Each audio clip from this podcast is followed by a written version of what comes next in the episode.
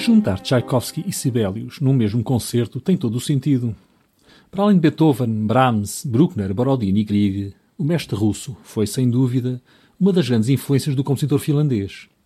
Porém, e para além do estilo romântico e sombrio de ambos os compositores, é muito mais o que os separa do que o que os une. Tchaikovsky, dividido entre o ensino mais ocidentalizado e profissional do que o do grupo dos cinco, mas ao mesmo tempo, e como eles, devedor do folclore russo, nunca possuiu, como aliás praticamente todos os compositores russos, aquele domínio da forma orgânica que a obra de Beethoven, em particular as sonatas, quartetos de cordas e as sinfonias, impôs a toda a música europeia que a ele se seguiu. O próprio Tchaikovsky se refere a esse problema numa carta à sua mentora, a Sra. von Meck, na qual se queixa de que as costuras da obra em que estava a trabalhar eram demasiado audíveis. O compositor tinha consciência que as suas sinfonias, eh, por vezes, eh, por belas que fossem, fugiam demasiado para as formas simples da dança e para o espírito do bailar e da suite. Porém, os que ainda hoje o criticam por isso devem lembrar-se que, mais do que uma questão de domínio técnico, algo que Tchaikovsky possuía ao mais alto nível, e até por ser comum aos russos, a questão talvez deva ser formulada de outra maneira. Será que o modelo de Beethoven é o único possível para a forma musical? E por que razão havia uns russos, cuja criação própria no domínio da música erudita começou já no classicismo, e cuja cultura aristocrática, por muito modelada que fosse nos exemplos da França e da Áustria, não deixava de constituir apenas a fina camada de verniz que mal disfarçava o espírito tão diferente e profundamente original como era o da Rússia, haviam de seguir um modelo germânico.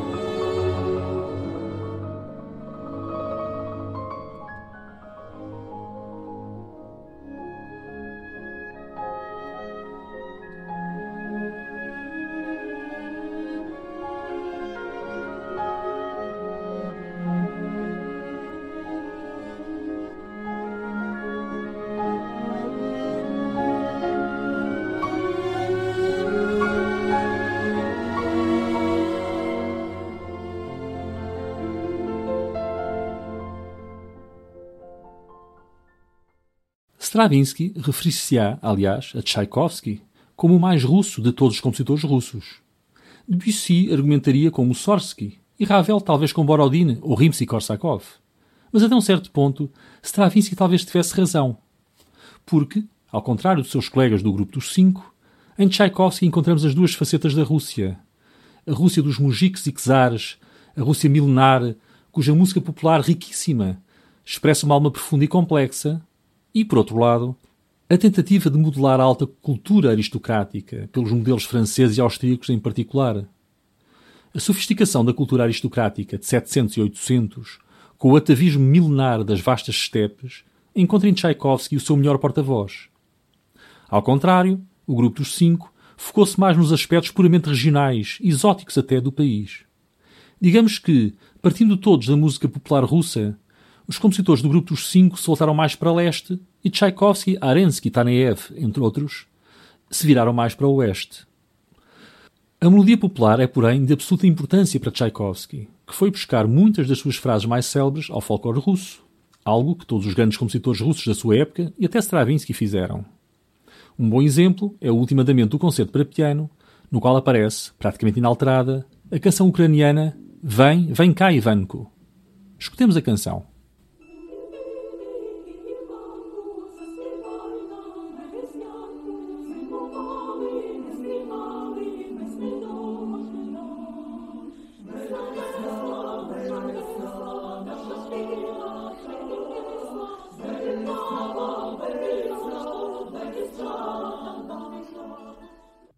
E agora a secção do concerto para piano número 1 de Tchaikovsky, que usa esta mesma canção.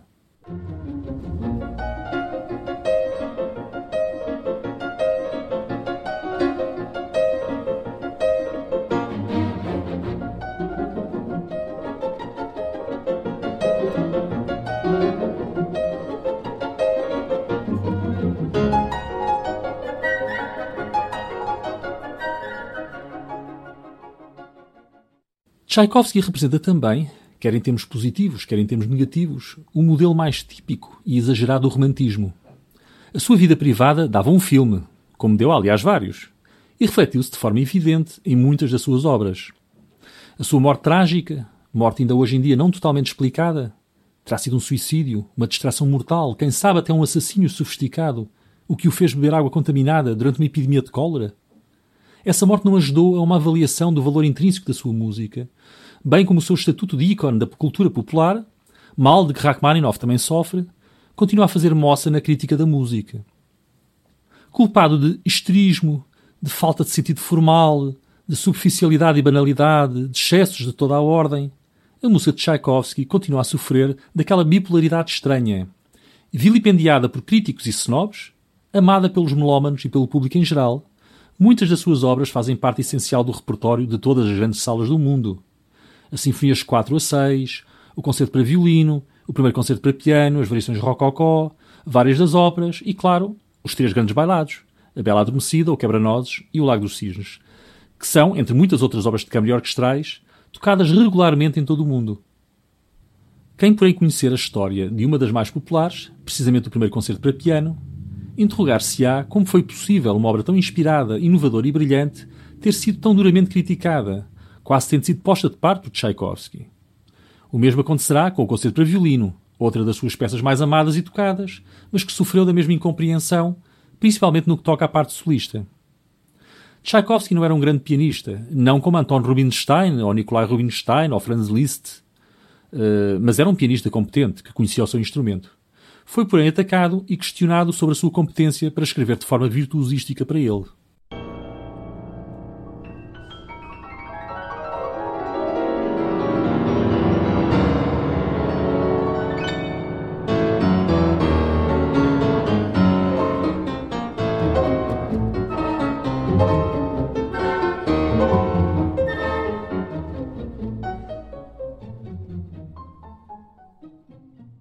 Sempre as maiores ideias instrumentais partem de uma lógica do instrumento, ou seja, por vezes os dedos têm de executar passagens menos cómodas para obter determinado efeito. Muita da música de compositores, que são grandes virtuosos do instrumento, mas fracos compositores, demonstra isso. Quando a ideia se verga perante os dedos, obtém-se uma música muito cómoda de tocar, ainda que difícil, mas de fraco interesse. Paganini, por exemplo, embora notável pelas novidades que trouxe ao violino, nunca ultrapassou esse patamar do violinista virtuoso e compositor. A sua música é, em geral, de interesse puramente pirotécnico e empalidece perante qualquer obra para violino de Brahms, de Mozart, de Bach ou outro qualquer grande compositor. porque estes, ao colocarem as ideias primeiro que o conforto ou a naturalidade digital, mesmo quando conhecem bem o instrumento, acabam por criar assim grandes obras, obras profundas, originais, para as quais os dedos são meios e nunca os fins. Chopin demonstra bem isso nos seus estudos, que são mais música do que estudos, enquanto os de Czerny, ou Czerny, como quiserem, são mais estudos que música. Ninguém pensaria alguma vez em tocar um concerto inteiro com os estudos de Czerny. O público morreria de tédio. No entanto, ouvimos os dois cadernos de 24 estudos de Chopin e cada um deles é uma obra da mais alta qualidade e interesse musical. Tchaikovsky, no entanto, reviu a obra por duas vezes. Entre a versão original de 1874 e a forma definitiva da obra, em 1888, eh, houve grandes mudanças, eh, não só na parte solista, como também eh, na forma. Ele cortou secções, limou, digamos assim, outras, o que demonstra que, ainda assim, tomou as críticas em alguma consideração. O grande pianista Nikolai Rubinstein foi, no entanto, o responsável por essa indecisão quanto à forma final da obra e à escrita pianística. Atacou tão fortemente quer uma quer outra que Tchaikovsky modificou muitos aspectos do concerto, nomeadamente o célebre início, no qual o piano executa vários acordes ao longo de toda uma extensão do teclado, acordes que inicialmente eram uma série de arpejos.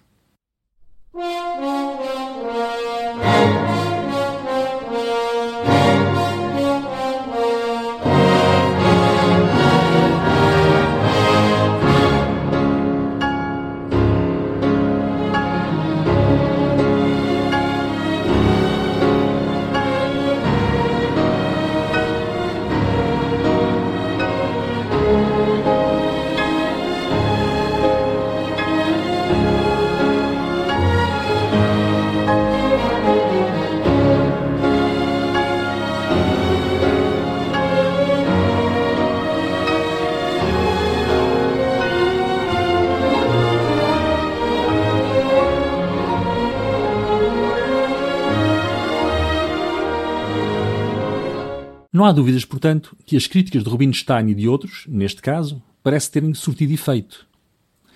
Efetivamente, quando comparamos a versão original com a final, esta é muito melhor, mais efetiva, mais equilibrada. Aliás, o próprio Nikolai Rubinstein, não confundir com o mais célebre Arthur Rubinstein, que era polaco, e que nada tem a ver com este pianista russo, nem com Anton Rubinstein, que era irmão de Nikolai, tornar-se-á com o tempo um apoiante fervoroso do primeiro concerto, após o ter criticado. Numa outra carta à Sra. von Meck, Tchaikovsky conta o que, segundo ele, não conhecemos o ponto de vista de outras testemunhas, aconteceu quando tocou a obra para Rubinstein pela primeira vez. E diz Tchaikovsky: Toquei o primeiro andamento. Nem um comentário, nem uma simples palavra. Se soubesse como senti estúpido e como era intolerável a situação, a situação de um homem que cozinha e coloca perante um amigo uma refeição e este come em silêncio e nada diz. Uh, fortifiquei-me com paciência e consegui aguentar e toquei até ao fim. Silêncio contínuo. Levantei-me e perguntei: Então? Nessa altura, uma torrente de palavras saiu da boca de Nikolai Grigoroevich. Primeiro gentis, depois cada vez mais aumentando, aumentando, aumentando, até que parecia o som de Júpiter. Aparentemente, o meu concerto não tinha valor nenhum e era intocável. As passagens eram fragmentárias, uh, desastradas, tão mal escrito que não havia salvação possível. Uh, a obra em si era, era má, era vulgar. Uh, havia lugares onde eu tinha roubado outros compositores e só algumas duas ou três páginas podiam eventualmente ser preservadas. Tudo o resto ia ser deitado fora ou completamente reescrito. Não obstante esta opinião, o inseguro Tchaikovsky fez questão de estrear a obra na versão original, só mais tarde tendo concedido fazer as revisões. E, como referi antes, houve desde o início uma clara discrepância entre a apreciação popular e a dos críticos. Na estreia alemã, por Hans van Bülow, que acabou por ser o dedicatário do concerto, o sucesso foi tanto que o final foi totalmente repetido. Facto que Tchaikovsky, quando soube, achou absolutamente espantoso, inesperado. Já os críticos pensaram de outra forma e não pouparam nas palavras. Um deles disse que o concerto dificilmente se tornaria num clássico. Um outro, que a obra não era mais que uma cacofonia atroz.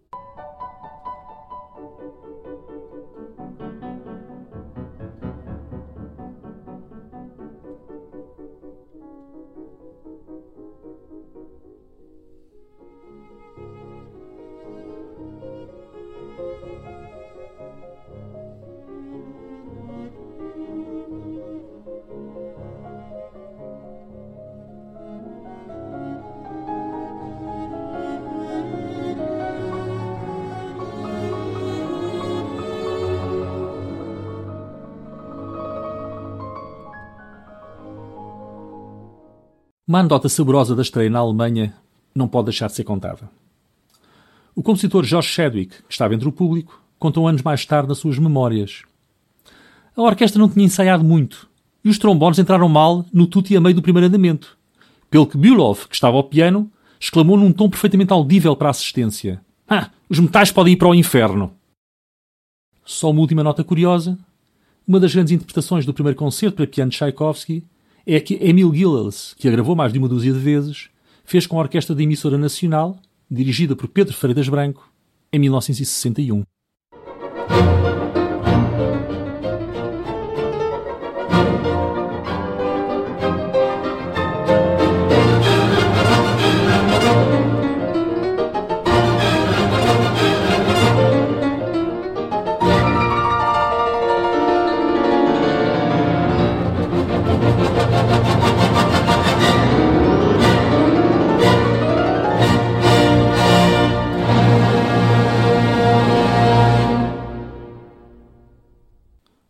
Contrário de Tchaikovsky, a forma beethoveniana era natural para Sibelius, que levou a lógica e a organicidade da forma sinfónica a um novo patamar de sofisticação. No entanto, o espírito nacional não é menor em Sibelius do que em Tchaikovsky. E o compositor finlandês concentrou em si todas as aspirações nacionais que fizeram dele ainda hoje o ícone musical do país, tal como Chopin o foi para a Polónia, Grieg para a Noruega e Nielsen para a Dinamarca. Também Sibelius sofreu na pele, como Tchaikovsky, a incompreensão da crítica, ao mesmo tempo que via a sua música ser celebrada pelo público e pelos maestros mais consagrados. Um inquérito aos gostos relativos ao repertório sinfónico, por parte dos nova-iorquinos, em 1922, revelou o extraordinário sucesso da música de Sibelius nos países anglo-saxónicos, pois o seu nome surgiu à frente de qualquer outro, incluindo Beethoven e Brahms, até aí os compositores mais populares das temporadas sinfónicas. Foi, aliás, muito provavelmente esse êxito avassalador, misturado com uma feroz autocrítica e insegurança, que fez com que o compositor deixasse literalmente de escrever música a partir do final dos anos 20, mantendo-se mais de 30 anos em silêncio e deixando o mundo à espera da sua oitava sinfonia, que nunca chegará a ver a luz do dia. A extraordinária aventura de Sibelius no campo da sinfonia, sobre a qual, aliás, costuma contar a importante conversa tida entre este e Mahler em 1907, começa aos 33 anos de idade com a primeira sinfonia que escutaremos neste concerto. Sibelius, desde o início da sua carreira, que procurava a coerência temática, formal, a organicidade do pensamento sinfónico, na senda da implacável lógica de Beethoven ou Brahms. Não obstante essa vontade, Sibelius, coisa rara, está igualmente à vontade na música descritiva. E antes da primeira sinfonia já se fizera amplamente conhecer através de uma notável série de poemas sinfónicos. Porém, quando chega à sinfonia, a sua atitude é outra e contrasta com a ideia de Mahler, expressa na conversa antes citada, de que a sinfonia deve ser um mundo, abarcar tudo. Embora possamos encontrar imagens, ideias extramusicais nestas obras, algo que o próprio Sibelius refere, a construção das sinfonias é absolutamente ditada por um pensamento formal que cresce a partir de algumas células iniciais, por vezes quase imperceptíveis, como se de uma árvore ou outro organismo biológico se tratasse.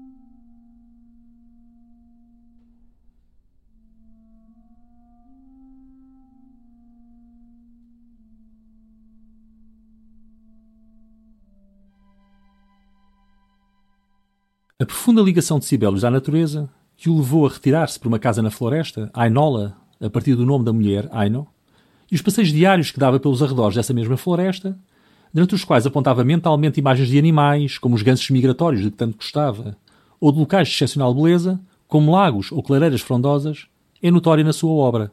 A primeira sinfonia, embora já evidencie os gestos característicos do compositor, é, ainda assim, de todas as sete, como seria aliás de esperar, a mais devedora da música de outros compositores, nomeadamente Tchaikovsky.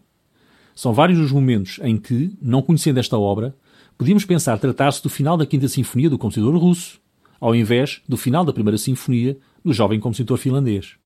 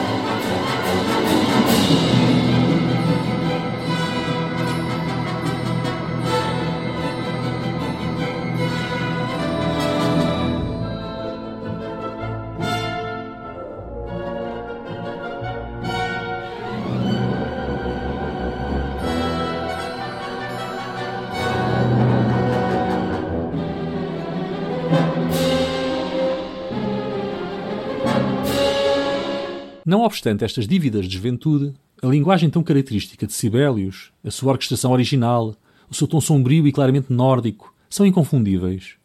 E se a primeira grande sinfonia do compositor, a sua primeira sinfonia plenamente madura, vai ser a segunda, esta primeira, ainda assim, é uma belíssima primeira tentativa na forma sinfónica mais nobre de todas.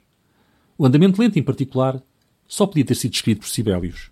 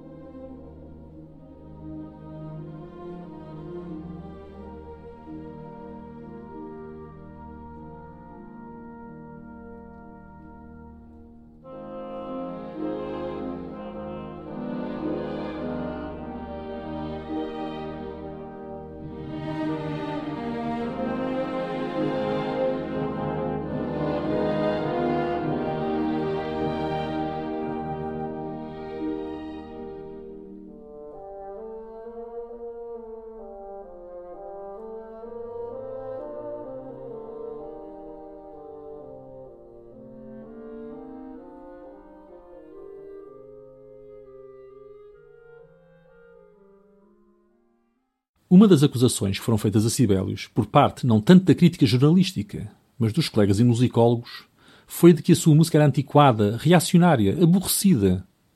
Podemos compreender até certo ponto esta atitude quando pensamos que, em 1899, quando estreia a primeira sinfonia, Debussy está a terminar os noturnos para a orquestra e já escreveu, cinco anos antes, o prelúdio à cesta de um fauno.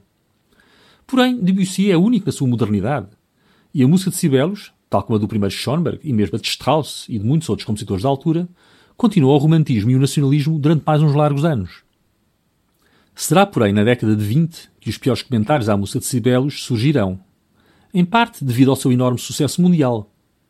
Stravinsky, provavelmente invejoso do sucesso do colega, dele dirá que a música de Sibelius é a mais aborrecida que conheço. Ou René Leibovitz, igualmente ansioso de marcar posição para o dotcafrismo serial de Schoenberg, quem é o Paladino em França, escreverá um infame opúsculo intitulado nada mais, nada menos do que Sibelius, o pior compositor do mundo. Sibelius também não se fica atrás. E sem citar nomes, em 1911, ao referir-se à estética pura como um copo de água fria da sua quarta sinfonia, numa carta, diz igualmente que nada há nela de circo, numa clara e irónica referência ao barato Petrushka de Stravinsky, que estreara nesse mesmo ano.